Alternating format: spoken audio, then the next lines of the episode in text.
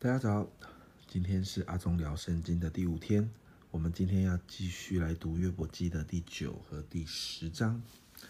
在今天的进度里面，我们看见约伯经历了一个标准的受伤者心理转变的过程。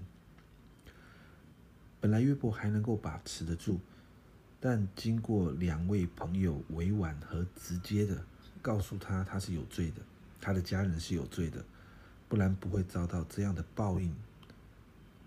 约伯那种本来还能够对其神的心，因为更深的受伤了，他就陷入一种很不容易的状况。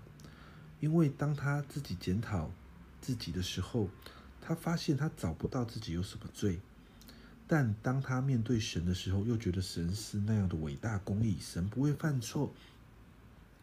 约伯心里在呐喊：那到底为什么这样的苦难会发生在我身上呢？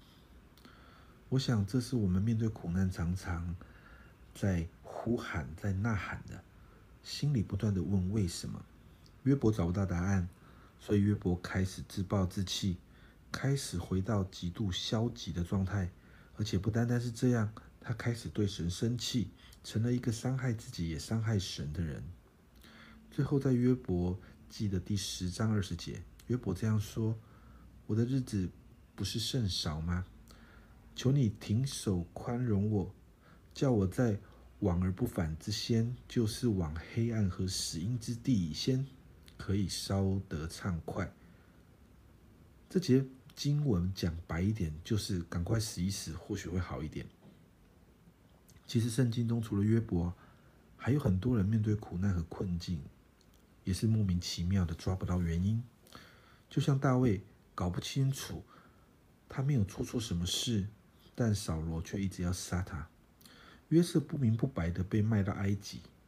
到了新约，其实耶稣也没有做错什么事，就连比拉多也找不到耶稣犯了什么罪，但他却经历了很多苦难和伤害。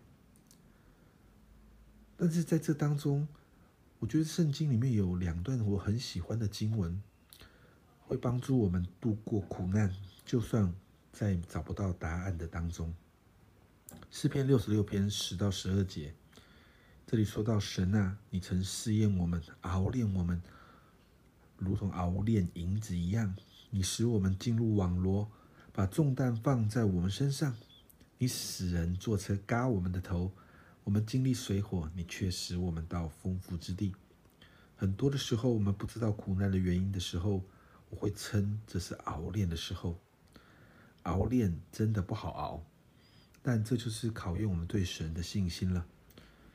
是否愿意仍然相信天父是良善的，相信神仍是那位成就万有的神？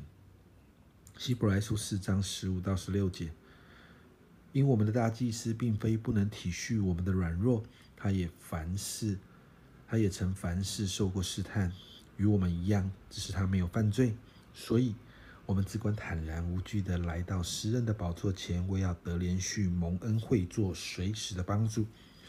耶稣经历许多苦难，但在这个苦难的当中，耶稣对神最辛苦的恳求，就是在路加福音二十二章四十二节说：“父啊，你若愿意，就把这杯撤去；然而不要成就我的意思，只要成就你的意思。”耶稣在苦难中没有犯罪，成了我们的榜样。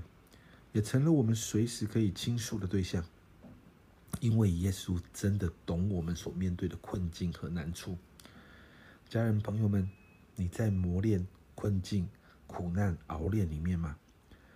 来到耶稣的面前，向他祷告、倾诉，因为他懂你，而且真的懂你。